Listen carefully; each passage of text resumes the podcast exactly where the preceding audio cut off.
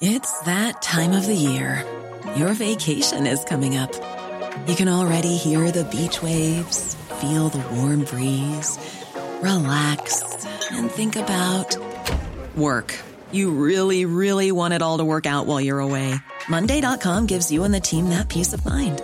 When all work is on one platform and everyone's in sync, things just flow wherever you are. Tap the banner to go to Monday.com.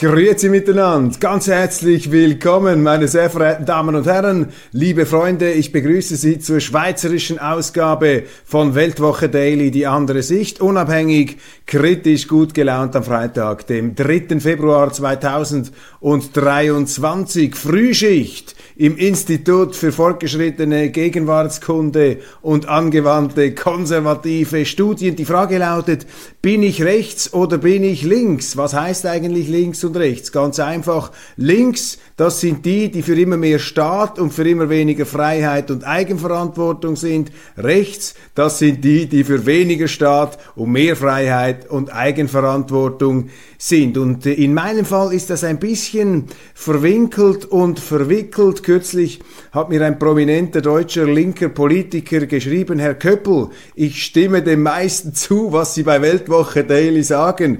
Bin ich noch links? Sind Sie noch rechts? Ja, das ist hier die ganz große Frage. Nein, das ist eigentlich überhaupt nicht die große Frage.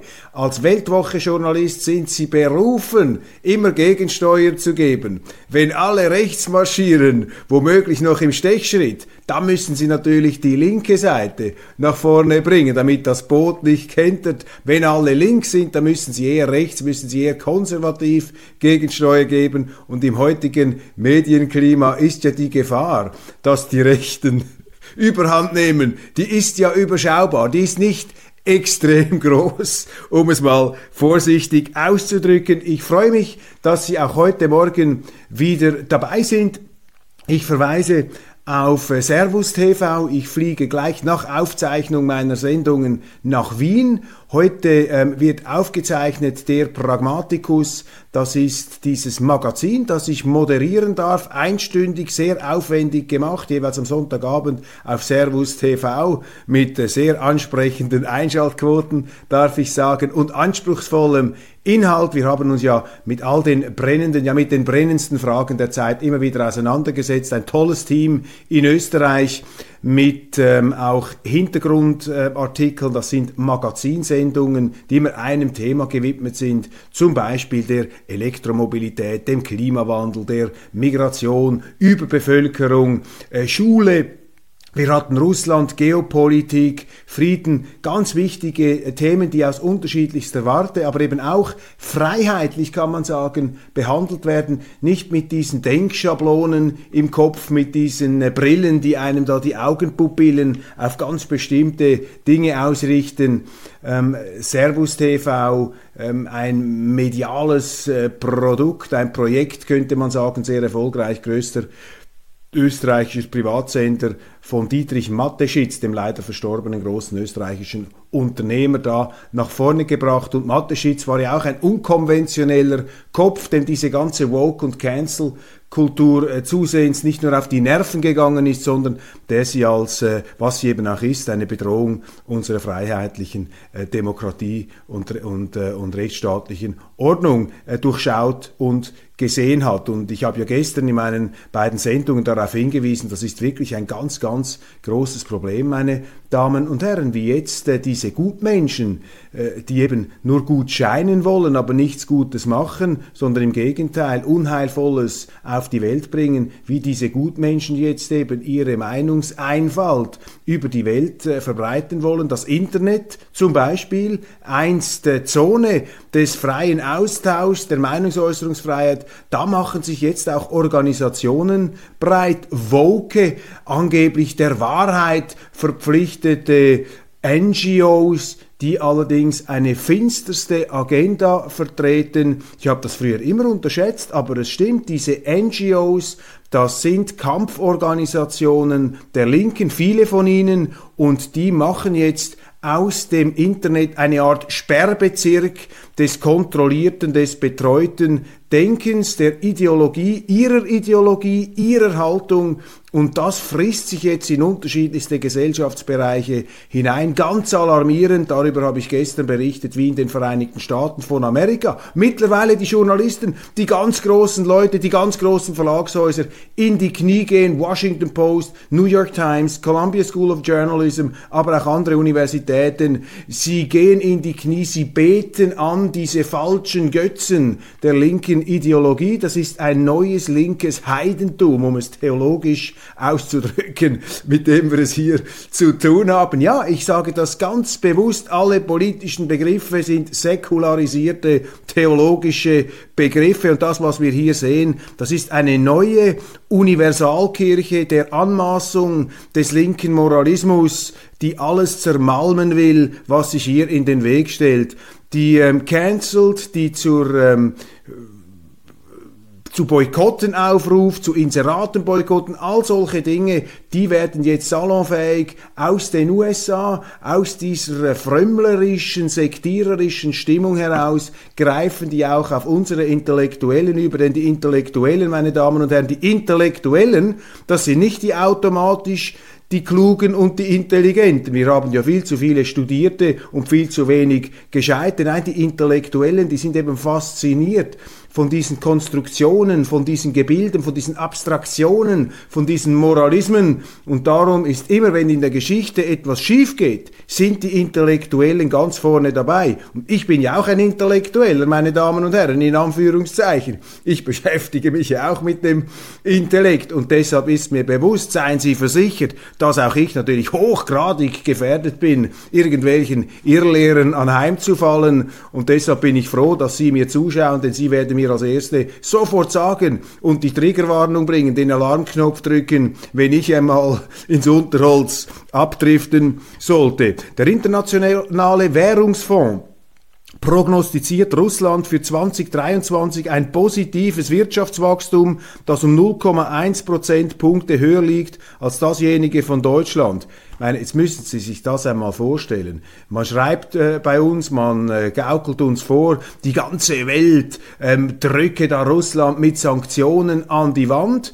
Das Gegenteil ist der Fall. Wir drücken uns selber an die Wand und Russland, der Rubel ist gestärkt worden durch die Sanktionen, die Rohstoffe sind verteuert worden. Ist ja logisch, wenn sie knappe Güter boykottieren, ja, dann treiben sie die Preise nach oben und füllen die Kassen dessen, dessen Kassen sie eigentlich leeren wollen. Eine typische Gutmenschenpolitik, nicht? Gut scheinen wollen, moralisierend, aber in der Konsequenz, im Resultat kontraproduktiv, aber man zieht es eben durch, weil man keinen Fehler zugeben darf vor den eigenen Leuten, die man ja für unzurechnungsfähig erklärt hat, die eigenen Bevölkerungen, die Kritiker, das sind ja die Populisten, das sind die Rechtsextremen, das sind die Reichsbürger Deutschland, ähm, die man mit Polizeigewalt in Schach halten muss, während man gleichzeitig äh, bei Silvesternacht-Krawallen und Messerstechereien angeblich nichts machen kann und das Gewaltmonopol versagt. Also in Deutschland sehen wir so etwas wie wie ein Freiluftlabor,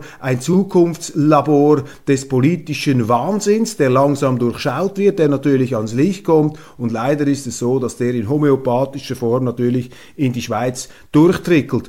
Dieser Angriff auf Russland, also in dem Sinn jetzt dieser Sanktionsangriff als Antwort auf die Eskalation von Putin. Ich spreche ganz bewusst von einer Eskalation des Kriegs vor rund einem Jahr, denn der Krieg in der Ukraine, und das wird hier einfach systematisch verschwiegen, der hat 2014 angefangen. Und die Schindluderei fängt eigentlich schon damit an, dass man immer sagt, ja, der Kriegsbeginn im Februar 2022. Das ist eine Frechheit, das ist ein Affront gegenüber den 14.000 Toten, namentlich russischsprachiger Minderheiten in der Donbass-Region wenn man hier diesen Krieg auf diesen Zeitpunkt verkürzt. Damit soll natürlich auch die moralische Schuldfrage sofort geklärt, eindeutig gegen Russland ähm, gedrängt werden. Also diese Sanktions-, diese Boykottpolitik gegen Russland bewirkt das, was Boykottpolitik oft bewirkt, dass sich ein Volk hinter dem Führer, hinter dem Chef schart, dass sich ein Volk, ein Land radikalisiert,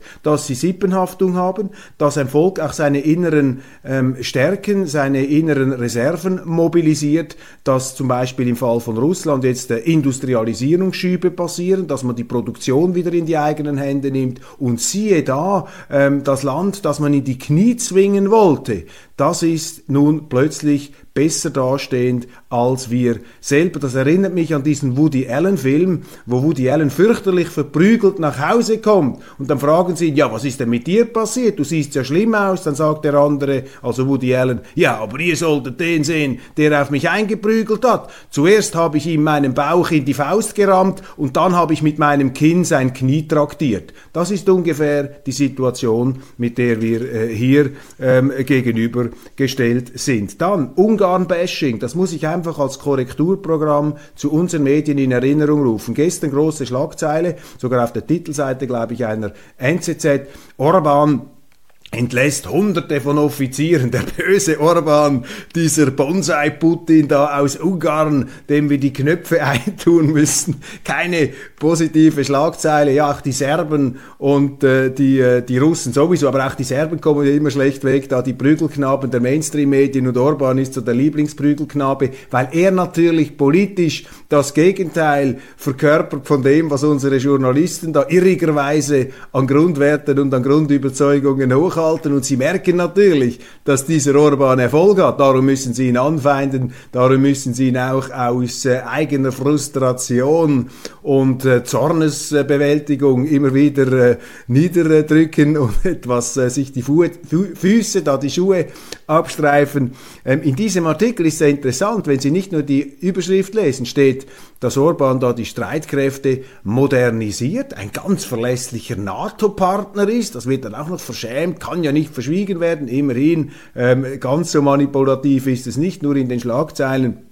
Klar, es wird dann noch ein Minister erwähnt, der einmal mit einer russischen Firma Geschäfte gemacht habe. Diese russische Firma hat aber inzwischen Konkurs gemacht, offensichtlich. Also hier wird wieder so eine Art Kontaktschuld in den Raum gestellt. Seht mal, der hat sogar Geschäfte mit Russland gemacht. Was sind das für himmeltraurige Kriterien? Ist doch keine Schande, wenn Sie vor ein paar Jahren mit den Russen Geschäfte gemacht haben. Ist auch heute keine Schande. Wir haben Firmen wie Nestle, Ernährungsfirmen, die, die Nahrungsmittel liefern, zum Beispiel für Babys, die sind immer noch präsent in Russland. Auf die prügelt man auch ein, denen sagt man, ihr dürft nichts mit den Russen verkaufen. Ja, wollt ihr jetzt auch noch die Babys bestrafen für das, was da passiert, um was im Allgemeinen falsch interpretiert wird, meine Damen und Herren? Also hier ist eine ganze Branche, eine ganze Medienindustrie auf Geisterbahnfahrt. Das wäre an sich ja nicht so schlimm, aber weil es gleichzeitig die Bestrebungen gibt, diese Geisterfahrt zum allgemeinen Industriestandard zu erheben, Stichwort Woke Culture, dann wird es eben gefährlich. Wenn Sie Vielfalt haben, spielt es keine Rolle, aber wir haben immer mehr Einfalt. Und da ist das Problem, da haben Sie nicht mehr die Alternativen, da haben Sie nicht mehr die, ähm, äh, da haben Sie nicht mehr die, ähm, Auswahl, die es eben braucht. Die Demokratie ist die Staatsform des Auswa der Auswahl. Und was ähm, Viktor Orban angeht, ich muss das einfach immer wieder betonen, gegen diese Tsunamiwelle des Negativismus und der Anschwärzungen. Viktor Orban war ein enger Vertrauter von Helmut Kohl. Ähm, Helmut Kohl hat Orban wiederholt gewürdigt. Er hat ihn sozusagen als seinen Schüler im Osten Europas angesehen, als einen Mustereuropäer, der aber noch eine Spur dieses De Gaulle-Europa, dieses Europas der Vaterländer in sich trug. Aus der ungarischen Geschichte heraus verständlich. Die Ungarn sind auch eine geknechtete, eine zerstückelte Nation. Die haben einen Großteil ihres Ter Territoriums verloren nach dem Ersten Weltkrieg. Sie sind dann unter die sowjetische Knute gekommen, haben dank der äh, dem Zusammenbruch des Warschauer Paktes endlich ihre eigentliche Nationalität wiedergewonnen. Fürchterliche Gräuel 1956 durch die Russen ähm, zugefügt, die Panzer, aber schon 1848 sind, nachdem die Österreicher geschlagen wurden, zaristische Truppen nach Budapest gefahren, haben fürchterlich gewütet, um dort die Demokratiebestrebungen niederzuschlagen. Dass man also den Ungarn hier eine Art Putin-Hörigkeit, eine Russland-Hörigkeit unterstellt, ist eine Frechheit und eine Verkennung ihrer ihrer Geschichte, umso interessanter ist es ja, dass dieser ungarische liberal-konservative patriotische ähm, Verteidiger auch der staatlichen Unabhängigkeit innerhalb einer Europäischen Union, Viktor Orban, dass dieser Viktor Orban eben versucht, und das spricht eben für und nicht gegen ihn, hier nach wie vor eine Brücke zu sein zwischen Russland und Europa, sozusagen zwischen Ost und West damit natürlich auch einen Kontrapunkt macht zu den kriegstreibenden Polen und den Balten, wo wir natürlich noch die Restbestände des polnisch-litauischen Großfürstentums haben, das einst die Geschicke in Moskau bestimmte. Ja, die Polen und die Litauer haben mal einen, einen Zar, nicht einen Papst, einen Zaren auf den russischen Thron gesetzt. manchmal habe ich den Eindruck, die haben immer noch etwas Phantomschmerz. Die würden auch heute noch gerne sagen, was dort lang geht. Kann ich alles verstehen, das will ich gar nicht verurteilen. Aber ich will Ihnen damit nur sagen, was für historische Prägungen da mitspielen und warum ich eben diesen Viktor Orban vor diesem Hintergrund sehr interessant finde, dass er da etwas auf die äh, Bremsklötze tritt. Aber das geht natürlich unseren äh, kriegsbegeisterten Journalisten, von denen die meisten keinen Militärdienst geleistet haben und die auch nicht ähm, die vertraut sind mit dieser Kriegserfahrung, die hier auch vereinnahmt werden von ihren eigenen Empörungen und moralischen Vorstellungen, die ihnen ja unbenommen sind, aber man müsste auch etwas reflektieren. Da läuft natürlich der Orban diesen Vorstellungen diametral zuwider und darum haben sie diese negativen Schlagzeilen, darum haben sie diese negative Einfärbung, beispielsweise auch gegenüber anderen Konservativen, etwa Giorgia Meloni. Da sind ja die Journalisten mittlerweile geradezu verzweifelt, dass der Weltuntergang nicht stattgefunden hat in Italien, seit diese Meloni regiert. In der Welt, in Deutschland haben sie sogar geschrieben, sie sei viel besser als ihr Ruf. Der Winter ist ein Verlustgeschäft, meldet die NZZ heute morgen über äh, ein Skigebiet, zum Beispiel hier Sattelhoch Stuckli. Mit den unsicheren Schneeverhältnissen ist natürlich nicht einfacher geworden. Das allerdings hat die Innovationskraft der dortigen Tourismusindustrie beflügelt. Und das ist der Gegenstand dieses Artikels, der mir sehr gut gefallen hat. Und der zeigt eben, dass die Berge, diese schwierigen Regionen, dass die eben auch äh, Innovations-Hotspots äh, sind. Das sind kleine Silicon Valleys der touristischen Selbst- und permanenten Neuerfindung aufgrund von wechselnden Umständen. Und anstatt zu jammern, anstatt nach dem Staat zu rufen, ja, da nehmen eben diese Bergler, nehmen ihr Schicksal selber in die Hand. Und es ist kein Zufall, dass es der Schweiz so gut geht als bergiges Land, denn die Schweiz ist letztlich aus dieser Berglerkultur herausgewachsen und die hat die Schweiz ganz massiv geprägt. Die Schweiz ist ja entstanden, wenn man so will, aus einer Kernfusion zwischen den Urkantonen Uri, Schweiz und Unterwalden und der Stadt Luzern. Also auch das urbane Element ist früh hineingekommen, aber eben befruchtet sozusagen, auch mit Muskelkraft versehen durch diese Berggebiete, die eben nicht nur Muskelkraft haben, sondern auch hohe ähm, Hirnenergie. Das sind innovative Leute. Und noch etwas Zweites möchte ich hier anfügen.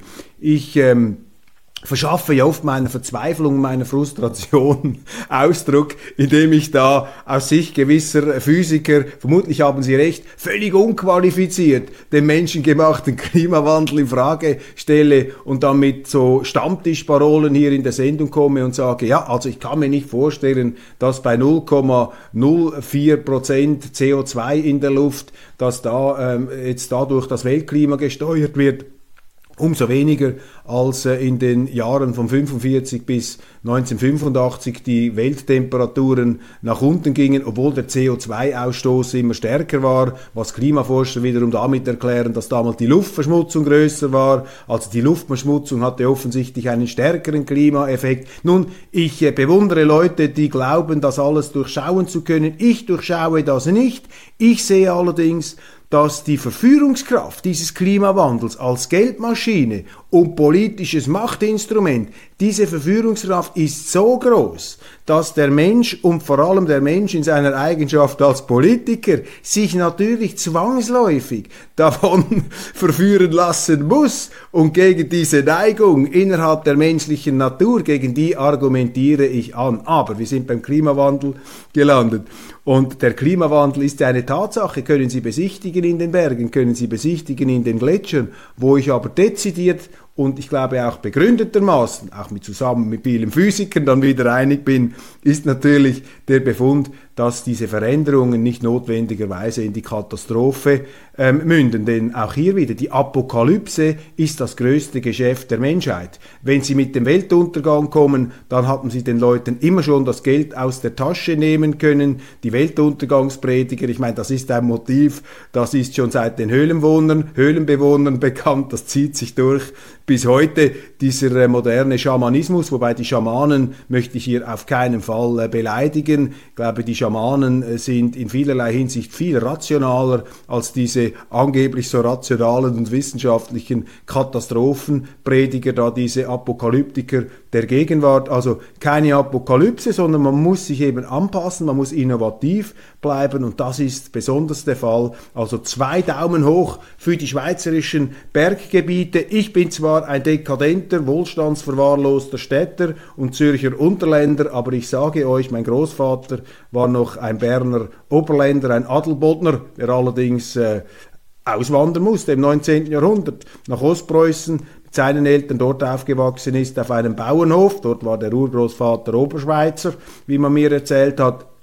Und, äh, aber wir haben noch solche Verbindungen, vor allem aber habe ich größten Respekt für diese Bergregionen. Viele Solaranlagen zahlen sich noch nicht aus. Eine ETH-Studie räumt auf mit diesen ähm, euphorischen, mit diesen ähm Here's a cool fact. A crocodile can't stick out its tongue. Another cool fact, you can get short-term health insurance for a month or just under a year in some states. United Healthcare short-term insurance plans are designed for people who are between jobs, coming off their parents' plan, or turning a side hustle into a full-time gig. Underwritten by Golden Rule Insurance Company, they offer flexible, budget-friendly coverage with access to a nationwide network of doctors and hospitals. Get more cool facts about United Healthcare short-term plans at uh1.com. Millions of people have lost weight with personalized plans from Noom, like Evan, who can't stand salads and still lost 50 pounds. Salads, generally, for most people, are the easy button, right? For me, that wasn't an option. I never really was a salad guy. That's just not who I am. But Noom worked for me. Get your personalized plan today at Noom.com. Real Noom user compensated to provide their story. In four weeks, the typical Noom user can expect to lose one to two pounds per week. Individual results may vary.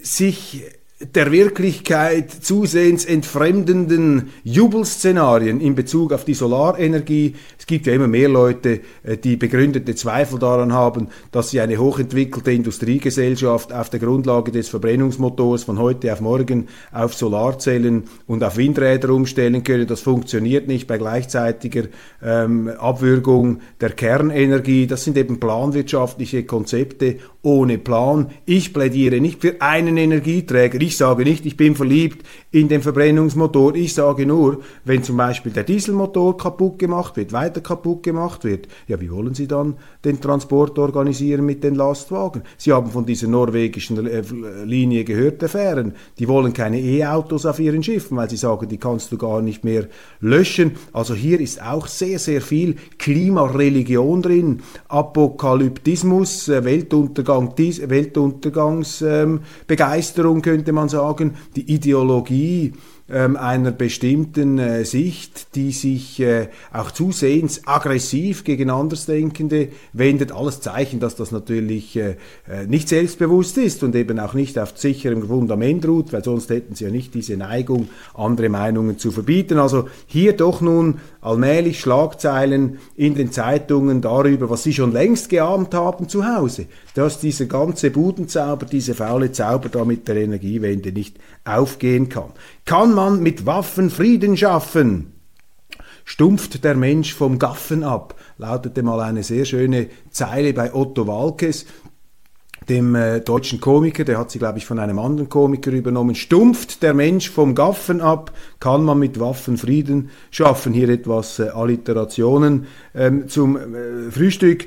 Nun, ähm, das, die NZZ hat da ein Podium gemacht mit Michael Wolfsohn, Georg Hessler und der Politikwissenschaftlerin Minna Allander. Und Georg Hessler ist also etwas wie der Strategieexperte der NZZ. Ich mag ihn persönlich sehr gut. Er war früher beim Schweizer Fernsehen. Er ist meines Erachtens komplett neben den Schuhen und fehldisponiert, was die schweizerische Neutralität angeht. Ich versuche da immer noch produktiv auf ihn einzuwirken. Mein Einfluss ist begrenzt. Worauf ich aber hinaus möchte, äh, dieses Podium hatte ursprünglich eingeladen den äh, Carlo Massala, das ist auch ein deutscher Strategieexperte, der jetzt immer wieder im Tagesanzeiger in der NZZ befragt wird. Und dieser Carlo Massala, der war erkrankt, aber er wird hier erwähnt und das gibt mir die Chance, darauf zu sprechen zu kommen, dass ich diesen Carlo Massala, diesen äh, Experten da in Anführungszeichen, den erachte ich als eine sehr fragwürdige Person.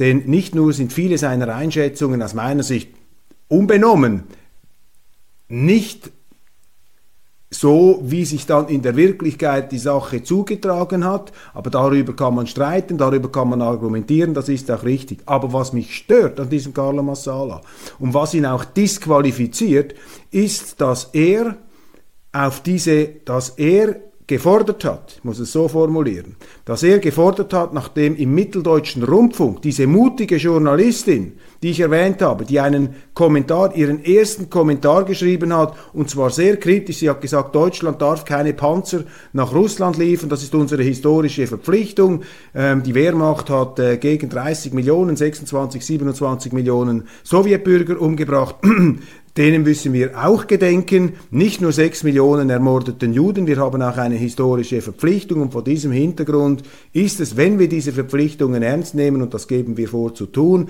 dann dürfen wir keine Panzer liefern. Und dann, was sagt dieser Carlo Massala? Ja, das wäre gut, wenn das der letzte Kommentar dieser Frau ähm, gewesen ist auf diesem Sender. Und da muss ich Ihnen sagen, das ist ein Affront, das ist auch eine Selbstdisqualifikation als Forscher, wenn Sie eine andere Meinung, die dezidiert Ihre Meinung in Frage stellt, dass Sie da versuchen, Ihren akademischen Einfluss zu missbrauchen, um eine Cancel Culture zu betreiben. Und das zeigt Ihnen eben, dass viele dieser Wissenschaftler hochgradig intolerante, ähm, gesinnungsmäßig undemokratische Leute sind, was umso ironischer und umso tragischer und umso peinlicher ist, als ja diese Experten dann immer sagen, wie fürchterlich undemokratisch Putin sei und deshalb müsse man in der Ukraine für unsere Demokratie kämpfen, die sie selber bei sich zu Hause gar nicht ernst nehmen, weil Demokratie fängt mit Meinungsvielfalt an. Die Australier wollen keine Royals mehr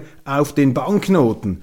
Interessant, Australien will nicht mehr einen Vertreter der königlichen Familie auf den Banknoten. Queen Elizabeth war die erste. Dann, die NZZ hat's gemerkt, Jacinda Ardern, die neuseeländische Superheldin, die keine war, die Premierministerin, die äh, jetzt in schwierigen Zeiten, man muss es so sagen, abgeschlichen, abgeschlichen ist, sie sei gescheitert. Lange hat's gedauert, bis man diese Einsicht hatte. Dann aber wieder auch NZZ. Ich bringe Ihnen das einfach, weil die NZZ ist eine einflussreiche Zeitung in der Schweiz. Was die NZZ schreibt, ist so etwas für den Mainstream in Bern ziemlich ausschlaggebend. Auch der Blick da ziemlich wichtig, die Boulevardzeitung ähm, nach wie vor sehr kritisch. Man möchte keine Friedensschlüsse zwischen der Ukraine und äh, Russland, aber allmählich merken sie auch, dass die Voraussagen, die sie gemacht haben, dass Zelensky mehr oder weniger vor den Toren von Moskau steht und dass Putin am Boden liege, dass das so nicht aufgegangen ist. Aber hier kommt Hass, der bleibt vom Risiko des Friedensstiftens.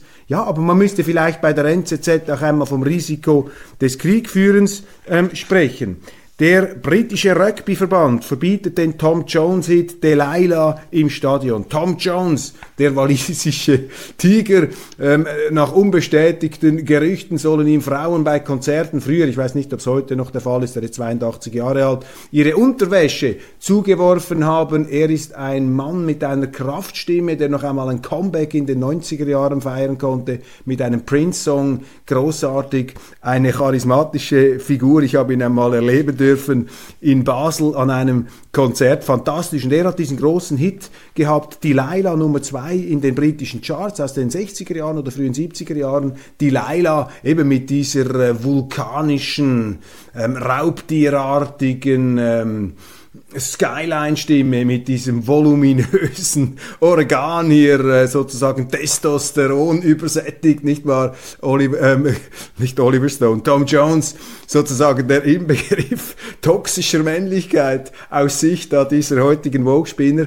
Und äh, dieser Tom Jones, der hat diesen Hit Delilah, ich kann mich erinnern als Junge, wenn wir auf die Kegelbahn gefahren sind mit unseren Eltern in Bassersdorf, ich glaube im Restaurant Löwen hieß das, und dann äh, gab es eine Kegelbahn, da ist eigentlich immer Delilah gelaufen Spieler haben von, Tom Jones. Und dieser Hit darf nun nicht mehr gespielt werden, weil er von einem Mann handelt, der ausrastet wegen einer Frau. Und das wird nun von diesen neuen Gesinnungswächtern und Skischartenaugen als eine Art Verherrlichung häuslicher Gewalt gewertet, was es nicht ist. Und Tom Jones hat sich gewehrt, er hat gesagt, das ist nur ein Lied, das ist nicht, äh, das, ist nicht, das bin nicht ich, ich spiele da eine Rolle. Und da sehen Sie einmal, wie diese Woke-Kultur, diese Political Correctness die Menschen verblödet. Sie sind gar nicht mehr in der Lage, ein Kunstwerk als Kunstwerk wahrzunehmen. Sie können das nur noch als moralisierenden, äh, aus ihrem Moralismus heraus, als, als eine Art Aufruf oder Anstiftung ähm, zu fehlerhaftem Verhalten ähm, interpretieren. Und wenn Sie diesen Ansatz zum Ende deklarieren, dann müssen Sie eigentlich alle Kultur verbieten.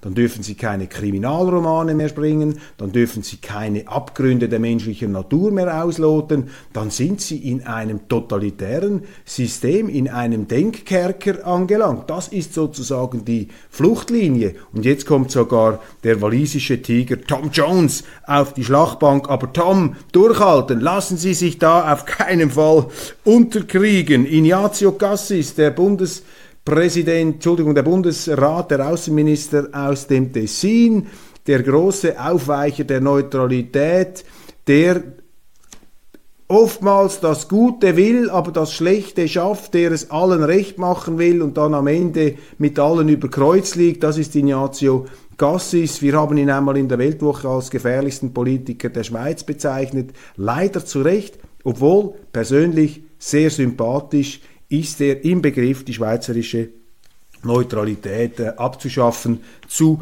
beerdigen. Der Tagesanzeiger mit einer interessanten Titelstory. Wir reden schon wieder über Zuwanderung, aber diesmal anders. Von rechts lanciert, von den Medien befeuert, von links akzeptiert zum Teil. Alle reden wieder über Zuwanderung. Diese Debatte ist eine historische Konstante in der Schweiz mit ganz unterschiedlichen Ausprägungen. Das ist eine typische Tagesanzeiger-Schlagzeile, weil der Tagesanzeiger hat ja bis jetzt die Zuwanderungsdebatte als Rassismus ähm, diffamiert, als eine Art Angstmacherei und Ausländerhetze seitens der SVP. Jetzt hat er gemerkt, dass das keine Hetze ist, sondern die Wirklichkeit. Wir haben eine überbordende Zuwanderung, aber das steht eben den eigenen linken Dogmen im Weg. Aber allmählich Positiv muss auch der Tagesanzeiger anerkennen, dass wir hier ein Problem haben und dafür steht diese Schlagzeile. Und ich möchte den Kollegen beim Tagesanzeiger hier eine Brücke bauen. Ich möchte Ihnen sagen, dass ganz bedeutende äh, Politiker der schweizerischen Sozialdemokratie, zum Beispiel der frühere Bundespräsident Hans-Peter Tschudi, in den 60er Jahren in den 60er Jahren bereits vor einer ungebremsten Zuwanderung gewarnt hat. Gibt einen ganz berühmten Zuwanderungsbericht, ich glaube aus dem Jahr 1965, aber bitte behaften Sie mich nicht, habe den mal in einem Weltwoche-Artikel thematisiert vor vielen Jahren. Dieser Hans-Peter Tschudi hat dort gesagt, wenn die Zuwanderung der 60er Jahre so weitergeht, dann geht die schweizerische Wirtschaft an Überhitzung kaputt, dann stirbt sie den Hitzetod, eine Art Klimaerwärmung durch übertriebene Zuwanderung. Deshalb müssen wir auch aus sozialer Rücksichtnahme auf die bereits hier Lebenden und auf die, die jetzt einen Arbeitsplatz haben, hier zu Maß und Mitte zurückkehren. Das war noch eine Sozialdemokratie, die hier die Wirklichkeit zur, zur Kenntnis zu nehmen bereit war.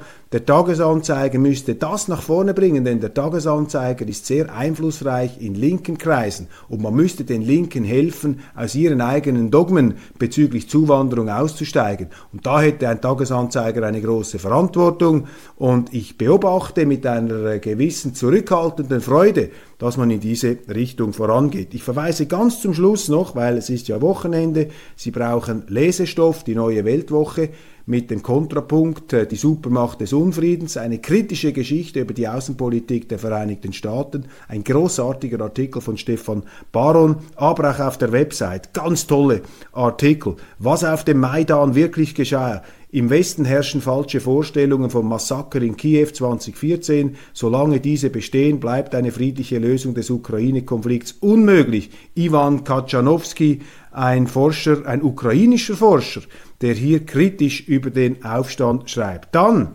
Wolfgang Keudel über diese unglaubliche ähm, rein, dieser Reinlegungsversuch, diese hinterlistige Attacke des ZDF gegen die AfD-Politikerin Alice Weidel. Man hat sie da versucht, in die Nähe ähm, domestischer Terroristen zu rücken, als Reichsbürgerfrau da hinzustellen. Und ich hätte einfach diesem Reporter da gesagt, Entschuldigung, sind das die ganz großen Sorgen des ZDF in Deutschland? Ne? Diese Reichsbürger, da diese Rollatorgang, wo man mit 3000, mit 3000 Polizisten durch eine ehemals linksextreme Innenministerin auf die losgegangen ist, in künstlicher Hochstilisierung einer Gefahr, die gar nicht besteht, gleich Gleichzeitig erleben wir Silvesternachtkrawalle. Wir erleben eine Verdoppelung der Messerstechereien in deutschen Zügen. Das lässt die Innenministerin einfach laufen und ihr vom ZDF schießt euch ein auf diese Reichsbürger, instrumentalisiert diese Scheingefahr, um eine Opposition kaputt zu machen. Dann hat der ZDF-Mann ihr noch vorgeworfen, die Wortwahl in diesem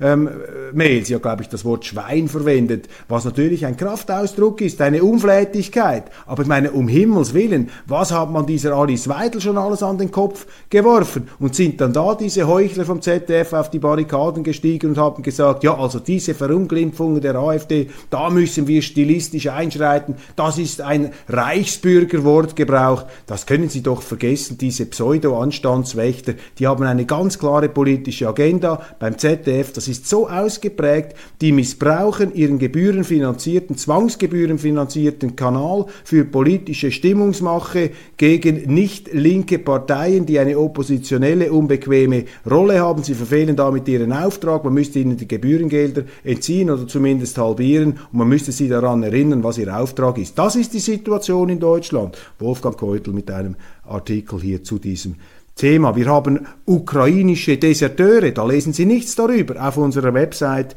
ein Text von einem Fachmann. Ist Nathalie Rickli die ähm, Regierungsrätin des Kantons Zürich, Young Global Leader beim World Economic Forum. Eine Frage, die viele unserer Leser beschäftigt. Wir beantworten sie. Dann deutsche Politiker lassen sich ihr Aussehen etwas kosten. Baerbock zahlt 136.500 Euro für Styling, Habeck 83.000 Euro für Fotos.